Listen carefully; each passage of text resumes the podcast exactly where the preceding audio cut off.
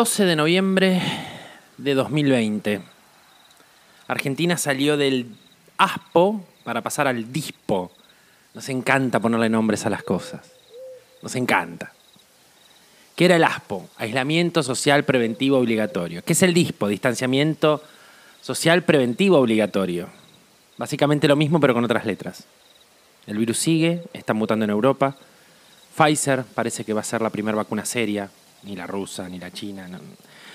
Pfizer parece que está trabajando una vacuna seria, que en realidad veremos los efectos colaterales dentro de 3, 4 o 5 años. Le sigue AstraZeneca, yo confío en Moderna. Trump perdió las elecciones, pero no lo quiere admitir. Se va a atornillar a la Casa Blanca. Biden no sabe dónde queda la Casa Blanca. Y así estamos en el mundo. 12 de noviembre de 2020. Vengo con capítulos cargados de emoción, cargados de emotividad, cargados de, información, cargados de un montón de situaciones y de cosas que nos hacen reflexionar. Acabo de terminar de subir y de, editar y de subir Cerrando Puertas, el último capítulo. Tengo dos más en gatera para, para editar. Pero dije, pará, ¿y si hacemos algo más light? ¿Y si hacemos algo en donde ustedes, que ya superamos los 2.000 oyentes por episodio, me conocen un poco más a mí? Allá por junio del 2020, parece tan lejos si fue hace un par de meses, con Lea, cuando Lea todavía estaba en este proyecto, decidimos hacer un preguntas y respuestas para hacer el final de temporada de, de la primera temporada. El podcast tomó otro, camino, Lea tomó otro camino, yo tomé otro camino, todos tomamos otro camino, pero por Instagram y por, por, por otras redes les pedí a ustedes que me hagan preguntas. Preguntas que quedaron en el olvido. De hecho, el capítulo ese lo grabamos con Lea, pero no lo llegamos ni a editar ni a subir. Porque bueno, Lea hizo también sus preguntas y como que nos fuimos por las ramas y no terminamos respondiendo las preguntas que ustedes nos habían hecho. A ver, tuve de todo tipo de preguntas. Algunas fueron muy ridículas, muy, muy de niño. Em, y otras fueron bastante interesantes. Pero tomé algunas más relajadas, tomé algunas tomé preguntas como para que me puedan conocer un poco más a mí. Y sobre todo a Pepi y al Reiki de Pepi. Em, algunas las voy a pasar por alto, otras las voy a, las voy a ir leyendo porque la verdad es que encontré este blog de notas eh, buscando algo en mi iPad y encontré, este, eh, eh, encontré las preguntas y dije, ah, estaría bueno hacerlo y, responderlas así. No las volví a, releer, O sea, las voy a volver a releer ahora y se las voy a ir respondiendo ahora. Va a ser el, el capítulo con más errores no sé si lo voy a poder editar de todos los errores que voy a cometer. Bueno, no voy a ir dando los nombres de usuario porque me suena muy. Esto me suena muy QA de youtuber o de Instagramer, me deprime. En podcast no sé si se hace, pero me importa un bledo si se hace o no. Entonces, bueno, nada, voy a ir leyendo las preguntas y voy a ir respondiéndolas. Vuelvo a repetirlas. Lo tengo acá abierto, pero no las estoy leyendo para no recordar cuáles eran. Aunque algunas leas me las había hecho y probablemente responda lo mismo que respondí en su momento. Bueno, vamos con la primera pregunta que me habían hecho. Recuerden, estas son las preguntas que me hicieron en Instagram, en WhatsApp y en otras redes sociales, ¿sí? Todos ustedes. Bien, la pregunta fue, ¿la música tiene energía? Me acuerdo que esa pregunta la tengo como primera, porque en realidad la respondió Lea. Dio tuve una respuesta muy interesante, pero yo se los voy a resumir en todo lo que genera emoción. En realidad, todo tiene energía. La música también tiene energía. Pero todo lo que entra por, por, por lo sensorial, todo lo que entra por los sentidos, tiene una energía especial, porque tiene una energía vibratoria muy alta o muy baja. A ver, ¿a quién no un tema musical no le hizo recordar tal momento, no le hizo largar una lágrima, no le puso la piel de gallina? Eso es energía. ¿A quién no le ha pasado con una película? ¿A quién no le ha pasado con un libro? ¿A quién no le ha pasado con un perfume? ¿A quién no le ha pasado con un chocolate o con algo que comieron o con algo que probaron que les trajo el recuerdo de aquella familia, de, aquel, de aquella salsa, de aquel, de aquel asado, de aquel... ¿A quién no? Para aquellos que están afuera, asado es una comida típica argentina, que en realidad es más uruguaya que argentina, pero bueno, digamos que es argentina. Así que sí, la música tiene una energía increíble. La música tiene la energía de poder cambiarnos los estados de ánimo. Cuando uno está muy mal, la música tiene el poder de cambiarnos los estados de ánimo. Este, este podcast tiene algo muy, muy interesante con la música, porque funciona mucho con la música. O sea, cada, cada episodio está acompañado por un tema que tiene que ver con lo que, lo que el tema requiere. Paso a la siguiente. ¿Cuándo sentiste que eras bueno para esto? Bueno, primero hay que decir que no sé si soy bueno en esto. O sea, soy, punto. Me prepararon y soy. Yo cambiaría la pregunta en decir, ¿cuándo sentiste que esto era lo tuyo? Me gusta más. Cuando me di cuenta que podía ayudar, cuando me di cuenta que mi palabra no era hueca, cuando me di cuenta que una palabra podía ayudar a una persona a crecer, a levantarse, a ser, a poder terminar, como dije en el capítulo anterior, con un vínculo tóxico y poder arrancar algo nuevo. También me di cuenta que era para esto cuando empecé a escuchar. Dejé de hablar y empecé a escuchar. Porque muchas veces tenemos la posibilidad de poder escuchar cosas maravillosas y no es necesario estar hablando y superponiéndonos a lo que dice la gente. Solamente escuchando tenemos un gran mensaje del otro y hacia el otro. ¿Crees en la biodecodificación? Saludo para el que me lo mandó, me acuerdo quién fue. Eh, no.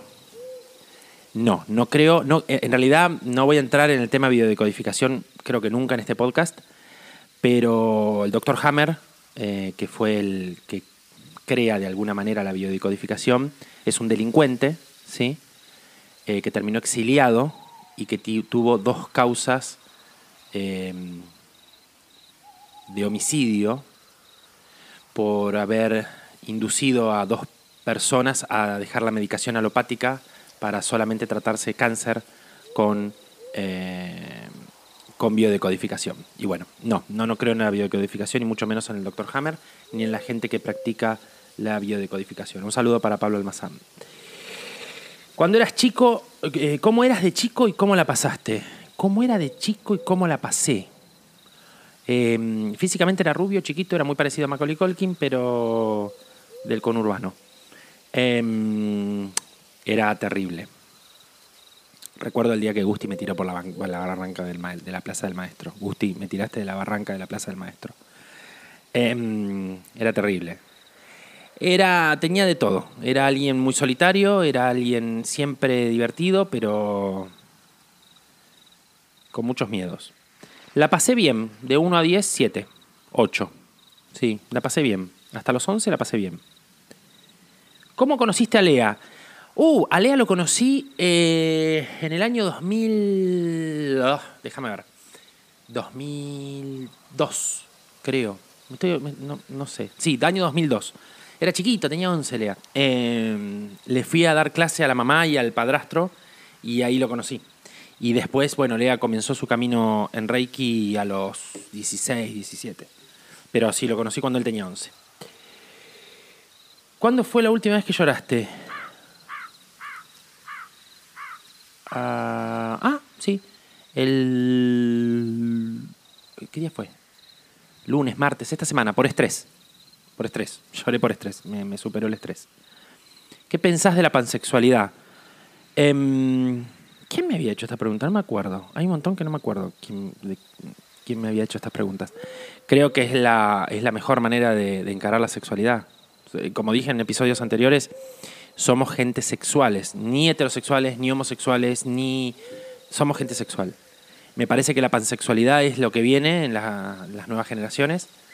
Me parece que es lo ideal. Muy probablemente sea, sea interesante que le dedique un capítulo a la pansexualidad porque me parece que no es un, es un tema como para dejarlo así, como una pregunta en qué, pensás de la pansexualidad. Me parece que es lo que viene, me parece que es lo que está, me parece lo más sano para el ser humano. Pero voy a, voy a hacer esto, voy a dedicarle un capítulo a la pansexualidad, voy a preparar un capítulo, no sé si en esta temporada, pero lo voy a preparar y lo voy a, y lo voy a explayar mejor.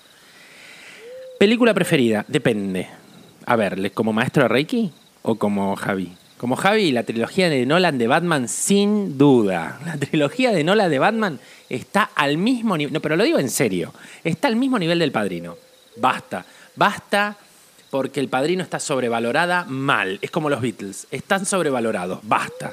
Y la trilogía de Nolan es un laburo impresionante. Ahora, como maestro de Reiki, yo uso varias películas para, para, mm, para la maestría y para, para estas cosas. Eh, las dos de cabecera que estoy usando ahora, una la usé siempre, es Cadena de Favores, que es del año 2001. Va, véanla porque realmente vale mucho la pena. Eh, tiene que ver con por qué yo soy maestro de Reiki. Cadena de Favores me marcó toda, para, para, mi vida. Y la otra es La Habitación, con Brie Larson y Jacob Tremblay. Solamente por Jacob, realmente esa, esa película es impresionante porque labura el tema de la libertad. Y la tercera película, hablando también de Jacob, es eh, el, libro de Henry. Dura, pero muy, muy buena. Son las tres películas que uso para Reiki, pero como Javi, eh, la trilogía de Batman es impresionante. La de Nolan, no las otras. Además de Reiki, ¿haces algo más? Estoy por empezar Shorei, pero mm, todavía es como que no, no, encontré el tiempo para poder hacerlo. Vamos a ver si ahora en, en, el verano puedo, puedo hacerlo. ¿Cuándo murió Pepi? En junio, creo. A ver, déjenme pensar. Junio del 2010, si mal no me equivoco, junio del 2010. Eh, ¿Por qué subrogás un vientre y no adoptás? Ah, me acuerdo de esa pregunta, sí. Em, eh, admiro a la gente que adopta, profundamente, pero no me siento capacitado. O sea, ese es el motivo, no, ni más ni menos, no es ni por la burocracia ni por nada de eso sino que no me siento capacitado para adoptar, me conozco, sé cuáles son mis límites y creo que subrogar un vientre es lo que más tenía ganas de hacer y mm, la realidad es que se presentaron oportunidades para poder hacerlo y bueno, allá fui. Yo creo que eh, en este país tendría que urgentemente haber una, legislación sobre, sobre la subrogación de vientre. Eh, urgentemente. Sí, sí. Urgentemente tendría que haber una, legislación sobre, sobre la subrogación de vientre y permitirlo no solamente para las mujeres, bueno, hoy no, no, no, no, pueden ser las mujeres, pero no puede ser nadie, pero realmente deberíamos, en lugar de estar ocupándonos del aborto, deberíamos estar ocupándonos de eso, pero no vamos a entrar en temas políticos. ¿Te gusta tu trabajo? No. Em, o sea, no hablo de Reiki, eh, hablo de mi trabajo en tecnología. No, no me gusta. Para mí Reiki no es un trabajo, para mí Reiki es placer. Música preferida, mm, de todo, pero rock de los, de años 80, 70, 90. Banda preferida podría agregar Bon Jovi, ya lo saben la gran mayoría. Pero, eh, bueno, sacando a Queen, que Queen es como mi ADN, ¿no? ¿Vieron cómo arrancó el capítulo anterior? Impresionante. ¿Dudaste de tu sexualidad? No, no, siempre la tuve súper clara. Em, por eso digo, doy la definición que doy. No existe ni el heterosexual ni el homosexual. Existe la sexualidad, nada más. Eh, no, esta no, no tiene sentido, es muy infantil. Eh, ¿Con quién vivirías el resto de tu vida? Bueno, voy a vivir con Ilan el resto de mi vida, calculo. Va, no, el resto de mi vida no, porque va a crecer y se va a ir. Espero, por lo menos voy a laburar para eso. Y conmigo, voy a vivir conmigo. Eh, Pepita creía en Dios. Sí, Pepita creía en Dios. Sí, sí, sí. De, su manera muy particular, como yo. O sea, no, creía en las religiones creía en Dios, o sea, en una energía superior que nos, guiaba, que nos, guía. Eh, no cree en Dios o en la iglesia o en el Cristo, no, no, todo eso no. Eh, cree en Dios. Igual también voy a hacer un capítulo especial, que ese sí va a ser en esta temporada, que voy a decodificarle a todos ustedes la gran invocación y les voy a explicar cómo Pepita más o menos creía que era toda, toda esta historia de, de Dios y toda la historia. Mandaron una que era así, reencarnación. Hay una serie que se llamaba Reencarnación. Muy buena la serie, ¿eh? No me acuerdo por qué canal la daban, duró dos temporadas, pero estaba interesante. Después flashearon mal, pero estaba buena la, serie. Eh, bueno, hemos hablado bastante de reencarnación. Es un tema muy delicado. La reencarnación es un tema muy, muy, delicado. Hay cosas, yo como en todo, hay cosas que permito eh, creer y hay cosas que, que, no me cierran. O sea, yo no soy un 100% de todo, no es que soy un fanático, como hablamos en, la, en el capítulo de sectas mucha gente me preguntó, voy a hacer un paréntesis, mucha gente me preguntó eh, sobre, sobre el capítulo de sectas, eh, si es todo lo que voy a decir. No, yo lo que hablé en ese, ese, capítulo en realidad fue más una experiencia personal y el cierre de una etapa con algo que hablar sobre cómo laburan las sectas, las sectas o cómo trabajan las sectas. Eh, si se quiere, más adelante voy a hacer, voy a hablar sobre cómo trabajan las sectas, voy a, desempolvar mi investigación en su momento y les voy a contar cómo es que trabajan precisamente en un capítulo. Pasa, va a ser muy largo, muy tedioso. Entonces, bueno, por ahí lo divida, qué sé yo. Porque realmente es muy, es muy interesante saber cómo opera esa gente. Eh, ¿Cómo crees que va a estar la Argentina en el futuro? yo lo que me pregunto hoy es si Argentina tiene futuro, que es terrible. Es una pregunta muy complicada. Em, si sigue así, muy mal. Y no tiene como muy, mucha posibilidad. Un expresidente dijo, Argentina está condenada al éxito. Hasta acá mm, no parecería. ¿Cuántos maestros hiciste? Uno solo, Lea. O sea, que haya terminado, Lea. Eh, está por empezar otro más, pero bueno, estamos luchando contra la sociedad, lo cual es complejo. Entonces, para poder hacer un maestro, ese maestro tiene que luchar contra la sociedad eh, y salir de todos los parámetros y, situaciones preestablecidas. Así que por ahora uno solo. Muy orgulloso del maestro que hice y bueno, él está haciendo su camino como maestro, así que nada, le mando un abrazo grande desde acá que sé que, me escucha, que escucha los podcasts, que él editaba antes. Un momento, uff, un momento. Se me vino un choto, pero a ver, para, vamos a buscar un momento bueno. Un momento, sí. En el año 2003, cuando fui al zoológico con Jan, que era chiquitito, Jan es mi hijado, eh, todo ese día. Un gran momento, un momento de muchísima paz. Sí, sí, sin duda. Muchos pensarían otros, pero no, no. Ese, ese, sin duda. Un lugar, Nueva York, sin duda. Nueva York, Manhattan, más que Nueva York. Sin duda sin duda. Y un momento también, para aquellos que lo saben, Nueva York. Eh, una persona que no está con la que tomarías un café, Perón. Sin duda, Perón. Sí, sí. Tipo súper inteligente. Eh, un tipo con el que me encantaría compartir un café por, por, el solo hecho de escucharlo. Por el solo hecho de escuchar cómo destruyó un país. Sí, sí, sí. Con, aparte con, con una gran eh, con una gran este, capacidad de, generar, o sea, generó una doctrina que él murió en el 74, estamos en el 2020 y es como si lo tuviésemos al lado. Sí, sin duda, Perón. Perón, Perón. Perón o Menem en su mejor momento, también. Pero está Menem, así que no lo podemos poner como muerto. Eh, Teo Café, café toda la vida, toda la vida, toda la vida café. De hecho, tengo un problema gravísimo con el café porque tomo café, tomo, tomo cuatro o cinco cafés por día y me destroza el estómago. Pero sí, sí, sí. Café, sin duda, café. Eh, ¿Atendés niños? Eh, es una buena pregunta. Sí, atendí niños. Em, ahora no estoy atendiendo a nadie en realidad. O sea, solamente hago el podcast. Eh, Sí, atendí niños.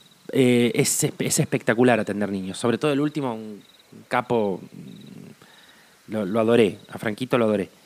Em, a Bau también, pero a Franquito lo adoré. Em, el problema de los niños son los papás, no son los niños. Los que tienen los traumas son los papás. Y el problema es que cuando atendés a los niños, no atendés a los niños. Tenés que tener, atender también a los papás. Entonces ahí está el kit de la cuestión de por qué no atiendo niños. Este, porque bueno, los papás vienen con una carga, carga... He tenido de todo, he tenido padres que, me han revoleado al niño aquí. Eh, y bueno, nada, podés trabajar mucho más fácil. Pero también son padres desprendidos. Y he tenido padres súper posesivos que no te dejaban ni dos segundos moverte y bueno, no se podía trabajar. Entonces es muy difícil trabajar con, con nenes. No por los nenes, sino por los papás. Un año de tu pasado. Esta pregunta fue muy interesante, porque me acuerdo cuando me la hicieron. Un año de tu pasado. Y estoy entre varios. Por bueno o por malo. Vamos a hacer una cosa, vamos a dividirlo. Vamos a hacer un año bueno de tu pasado, un año al que volverías a tu pasado. Un año malo y un año. Un año que recordás y por qué. Vamos a, eh, explayarlo un poco más, porque si no queda muy, muy, muy abierto. Un año bueno el 2001, los tornos de ingenio, JP, nada, lo más, lo más. Fue, fue una experiencia increíble poder haber hecho todo eso en ese año. Eh, nada, no, el 2001 fue un año en donde lamentablemente después la crisis del 2001 nos, nos llevó a, a terminar con un proyecto que hubiese estado genial, pero sí, un 2001 sin duda, sin duda, sin duda. un año malo, tengo varios de esos. Em, vamos a decir que 1990, porque bueno, ocurrieron cosas que no, que no estuvieron buenas, en líneas generales, en todas líneas generales. Era muy chico, pero bueno, que marcaron, ya lo dije en el capítulo anterior, que marcaron mi, mi vida. Y un año, el 2017, Porque pasó de todo. En 2017 pasó de todo. Pasaron cosas buenas, pasaron cosas malas, pasaron cosas trascendentes, pasaron cosas que cambiaron, que me hicieron el hoy. Pasaron cosas increíbles, pasaron cosas muy, muy buenas que también me cambiaron la cabeza. Eh, pasaron cosas muy, muy malas que también me cambiaron la cabeza. Así que podríamos decir que el año es, lamentablemente y por suerte, del 2017. Cinco personas que elegís para irte a vivir a una isla. me causó mucha gracia esta pregunta, porque en realidad es muy difícil elegir cinco personas para irte a vivir a una isla. ¿Me entendés? Porque el resto de tu vida son esas cinco personas. Es muy complicado. Porque no aguantás tanto viviendo con otras personas. Eh, así que voy a tomar gente que no sea de mi vínculo. Voy a tomar gente que sea así al azar. Que puede estar viva o puede no estar viva. tienen que ser cinco personas. La primera, Freddie Mercury, sin duda. Compartir una isla con Freddie puede ser lo más interesante que hay en la faz de la Tierra. La segunda persona que se nos fue hace poquito, John Connery. ¿Cómo no vas a vivir con John Connery en una isla? Pero seguro, con el Martini y toda la historia. Sin lugar a duda. Tercera, Angelina Jolie. No me la pierdo, pero ¿sabes qué? Pero en su mejor momento, no ahora que está medio loca. En el momento que, coleccionaba cuchillos. Pepi, seguramente. Mi vieja y mi ahijado. Nadie más. Eh, ¿Sabes perdonar? Sí. Sí, sí, sé perdonar. A ver, cuesta mucho. El perdón es todo, es todo, es todo un tema. Em, el perdón es todo, es toda una movida muy complicada. Que, bueno. Em, también deberíamos dedicarle un capítulo del podcast completo al perdón. Porque lo merece, realmente lo merece. ¿Cuántos duendes tenés? Bueno, tengo también que dedicarle un capítulo entero a lo, que es elfología. No sé, ahora no los conté, la verdad no me voy a parar para contarlos, pero llegué a tener más de 20, más de, más de, más de, 20. Ahora no sé, debo tener 10 por ahí. Los voy regalando, o sea, porque se van yendo, los duendes se van yendo, van eligiendo sus nuevos, sus nuevos compañeros y se van yendo. El que está firme ahí conmigo es Ari, que es su, sobrenombre, por supuesto, que está ahí firme conmigo. Algún día lo voy a mostrar en, en Instagram, voy a subir una foto de él. Ah, esta es muy buena. Esta, me, la, hizo una persona que hizo una meditación conmigo, que es, bueno, si ustedes hicieron el, el, trabajo de relajación de, la temporada anterior, la van a entender. ¿Qué le dirías a tu yo de niño? Eh, ustedes saben que cuando yo hice la, cuando yo hice tu lugar de descanso, lo hice como paciente primero y después lo adapté como maestro como paciente, no me acuerdo qué le había dicho al, niño. Y como maestro después nunca lo hice. Y después hice el capítulo del podcast y no, no hice el trabajo de introspección, pero es simple saber qué le diría. Sé libre, sé feliz, no te arriesgues, no te venzas, no te achiques, no te regales, no te pierdas. Esa es la única, la única cosa que le diría a mi yo de niño. Y si pudiera, lo acompañaría. Y si pudiera, estaría con él para que crea que el mundo no es lo que es. Gente, gracias por las preguntas. Es un capítulo distinto, distendido. Me conocieron un poquito más. Eh, vamos a hacer otra ronda. Voy a hacer otra ronda tengo más preguntas. Lo que pasa es que, bueno, estas fueron las que, las que habíamos seleccionado con Lea en su momento. Este, y me pareció, como las encontré de casualidad, me pareció interesante hacerlo ahora. Debería haber sido mucho antes, pero lo, hice ahora. Nada más. Este, nada, eh, los dejo. Los dejo. Eh, hoy no cerramos con, una frase porque nada, hoy fue más una charla de voz a voz, de tú a tú, este, que, que otra cosa. Así que nada, les mando un abrazo grande y los dejo con algún tema, ya que dije que hablé de Bon Jovi, los voy a dejar con algún tema que esté bueno de, del gran John Bon... No, de John Bon Jovi no, de Bon Jovi. Les mando un abrazo grande, nos vemos pronto.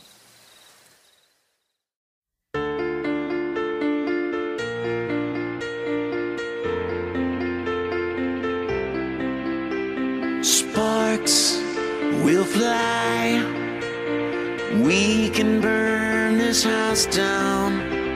Say goodnight to everything we are now. Kiss me, kill me, just give in and let go.